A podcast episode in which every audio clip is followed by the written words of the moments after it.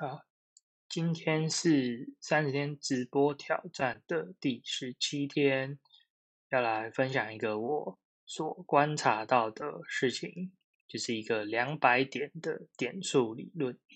这个点数理论是用于像我现在这样子，会去烦恼一些，哎，要怎么样才能够再往下一个阶段走？要怎么样才能够成为一个？更优秀，或者是足够优秀的人呢？那你就会去思考说：，哎，我的时间应该要呃花在哪边？这个两百的点两百点点数就很像玩游戏的时候，你会有所谓的技能点数。然后呢，这个技能点数因为有限，而且很珍贵。那通常啦，我忘了写一个。一般人，我们一般人呢，大概就是可能有一百点的技能点数，所以你就会去思考说，哎，我应该要上什么？我应该要念什么科系？然后，呃，我应该要学什么技能？然后选择什么样的工作？你就会很计较的去想说，哇，怎么样安排我的技能组合才能够有一个。最棒的玩法就跟我们玩游戏一样，你会想要找到一个最棒的点法，是你这样点之后，你的角色就会非常的厉害。对，现实中现实生活中也是这样子。我每天也是都在那边苦恼跟计较，说啊，我去做这个，这样会不会浪费时间呢？哎，我怎样会不会直接有一个比较好的成果？对，你就一直在那边计较这样的一个事情。那我这边就要讲说，哎，可是我观察到的事情是什么？就是在台湾的环境啊，我们如果想要能够在就是变得更好的话，一定是找一些可以参考的典范，或者是可以学习的对象嘛，对不对？通常大家都是这样做的嘛，找一个典范去学习。可是我发现，不知道，也许全是都。也许全世界都一样，但是我观察到的就是，台湾会很推崇那种很像所谓的造神运动的那种感觉，就是会，比如说像唐凤啊，或者是我们有一些得金牌的那个选手，我呃当初比如说王建民也是，我们都会很推崇这样的一个一个 算是代表性的人物，然后去。当做我们的典范，然后塑造他完美的形象，然后让我们来学习。可我发现这样做有一个问题哦，就是这些典范好像不太能够复制。比如说像我们很多得金牌的选手，比如说那个羽球选手，也是，就是他个人很厉害，他个人很努力，然后他的个人的一切好像都没有办法复制。他得了金牌以后，就只有他能得金牌，然后之后就再也没有人能够再去得那个金牌。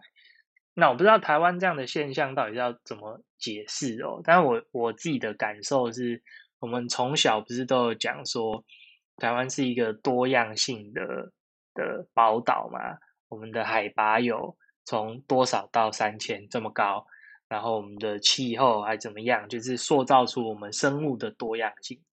是啊，我们的这个多样性让我们的物种有非常多所谓的，我觉得甚至可以叫做突突变吧。就是我们很容易突然就哎蹦出一个非常厉害的东西，然后可能就享誉国际这样子。可是我们每次都在期待说，哎，会不会突然又有什么很像奇迹发生，然后我们又蹦出一个很厉害的人物，比如说像李安或什么的。对，但李安算不算？跟台湾有关呢，嗯，好，不管，不然我们很难做到一个所谓整体性的一个提升。那什么样是一个整体性的提升呢？像日本就比较有在琢磨这个，所以人家说他们很，人，所以人家是所谓的开已开发国家嘛，对，虽然好像讲说人家的脚步都很慢，怎么样，可是。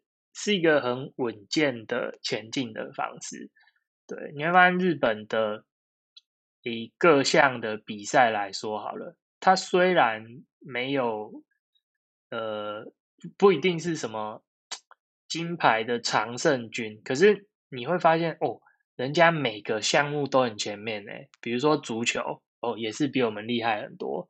然后，嗯，棒球不用讲，这个就很厉害的，甚至体操什么有的没的，它就是可以做到说，哎，我把一个系统不断的去优化、优化、优化、优化、优化，一直优化到最后呢，就可以慢慢挤进所谓的。前段班，对，那我觉得这样的思维是我们好像一般平常比较欠缺的，所以我也一直在往这个方向努力。为什么我要往这个方向努力？就是不就随便吗？想努力的人努力，不想努力的人就就算了。这个就是我要录这一集想分享的一个理由哦，就是我从小就一直有一个想法，但一直从来没有达成过。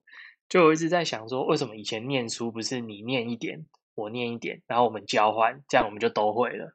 比如说你念数学，我念我念英文好了，然后你教我，我教你。当然，有的人很幸运有遇到这样的同学啦，我是没有哎，所以我一直从小就觉得说奇怪嘞，做什么事情不能我会的教你，你会的教我，这样不就很顺利吗？这个就是我所提到的这个。两百点点数理论的一个重要的策略。那先再回来讲一下，因为一般人只有像我们可能只有一百点，这个点数就相当于你的能力、你的时间、你的所有精力的总和。所以你会发现说，哇，你很难就靠这个一百点跟人家竞争。所以你会发现在台面上的人物，比如说什么什么，从小就是。音乐家啊，音乐天才呀，等等这种人哦，我我发现到观察到一个现象，人家怎么玩的呢？因为大家都只有一百点嘛，尤其是像我现在已经年过三叉头、三字头的，因为现在你要么就是比人比人家早开始，因为我们大家出社会都越来越晚嘛，比如说二十三、二十二岁你才大学毕业出社会。然后你大学还是念一个你不见得有兴趣的科系，等你毕业之后开始找工作，你才开始思考说，哎，我应该做什么样的职业规划、技能组合的选择。然后你会发现说，你起步就比人家晚那么多了。那但是一般人都是这样子，我也是这样子。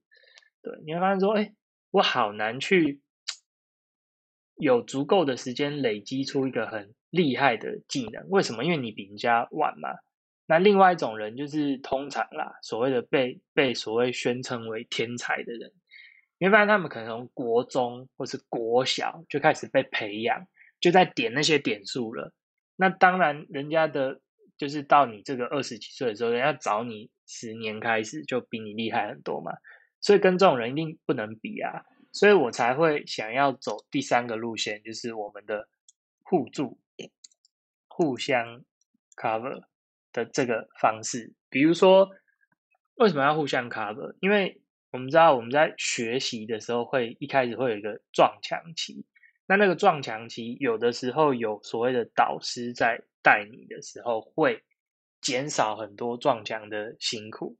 可是，可是台湾，我们也不要说台湾了，我们跟我们身边的人，要么就是那个 gap 太远，什么意思？就是。我我会的东西，跟我想要钻研、跟我擅长的东西，我就一直往前走。然后我走到比较后面之后，我发现，哎，我没有办法去教人家。为什么？因为我我跟别人越走越远，然后我讲的他也听不懂啊，他讲的我也听不懂。这就是我很常遇到的一个一个问题。比如说，像是我是写程式的，然后久了以后，我可能会真的没有办法理解说，哎。新手会为什么会有某些问题？对啊，再讲一个更白的，像我们的家长不太会使用手机或电脑的，你有时候都会没有办法理解说，哎，为什么他就是不会用？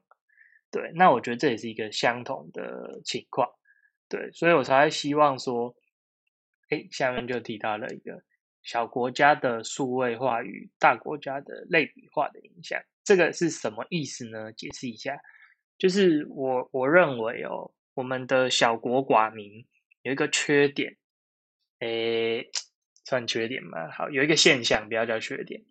有一个现象就是，我们人跟人之间，或者是我们的呃的呃每样东西，产业跟产业之间也好，会有一个断层。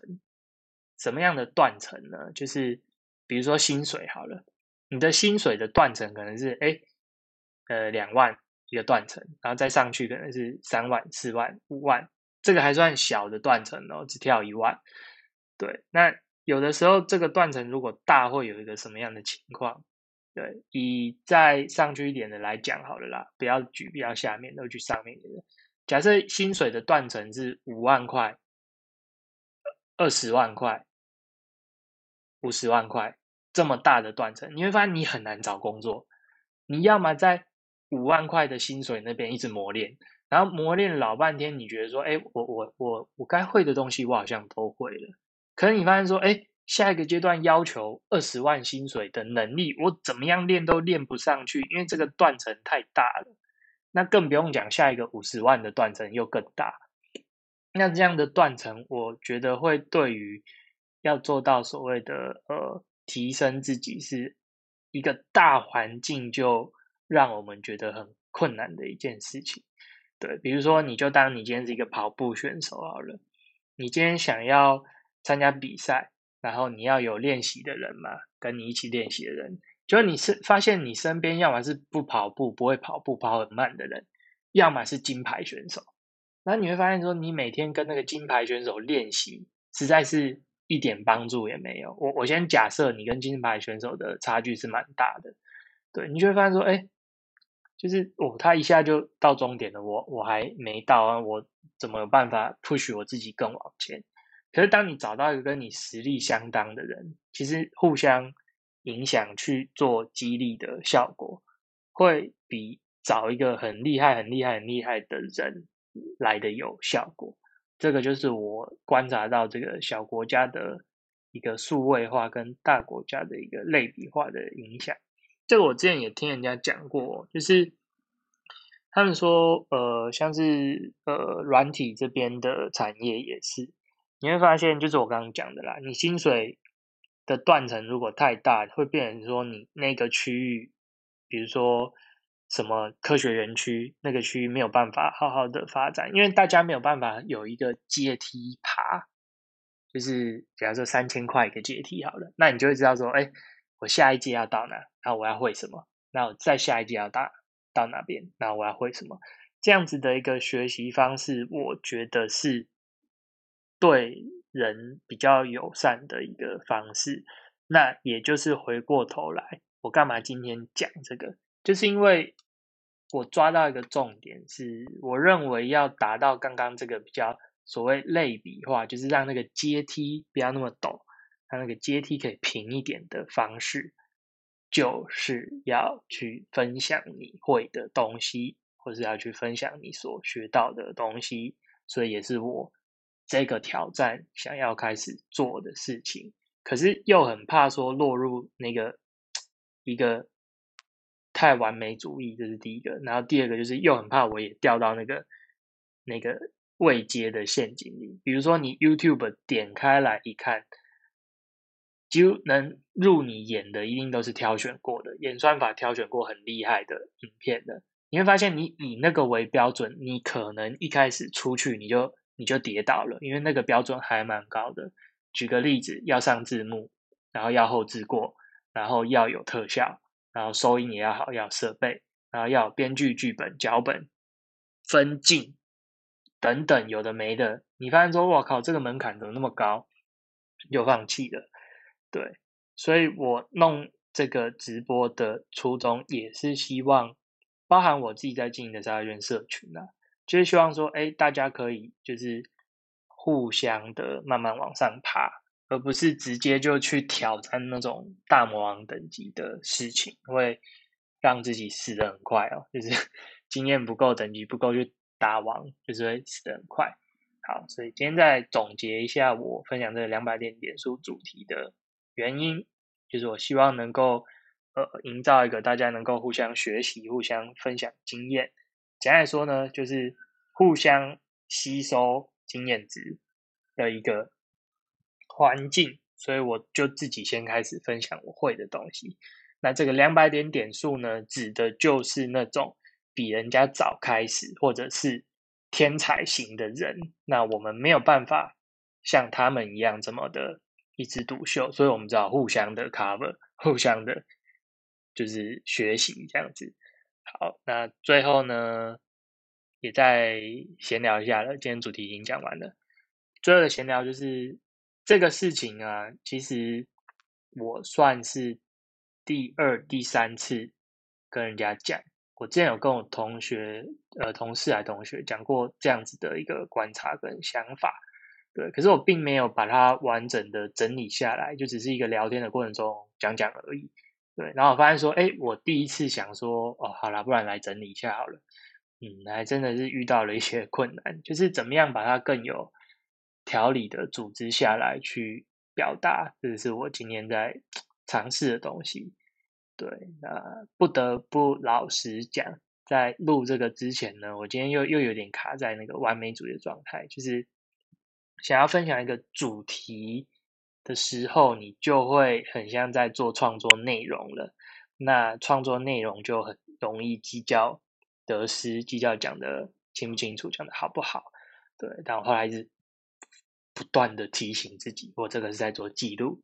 对，我的直播是在做记录，不是在做创造内容啊。那果然就是心理负担有比较降低一点的，对，所以才赶快九点二十几，赶快再按下去，不然再拖又越拖越晚了。好，最后呢，这个也是我本来觉得没梗的，然后回去翻我以前的一些笔记，然后找到的当初自己的一个想法的草稿。那我还有一些其他我从笔记里面挖到的东西。对，可能没有办法撑到，呃，剩下十三天那么多啦，所以剩下的内容我也还要再想想。对，那也希望就是，嗯，如果有听众有什么疑问的话，也可以跟我留言互动，对，让我多收集一些灵感。嗯，大概就是这样的。好，那以上就是今天分享的内容，希望大家可以互相的学习成长。就这样，拜拜。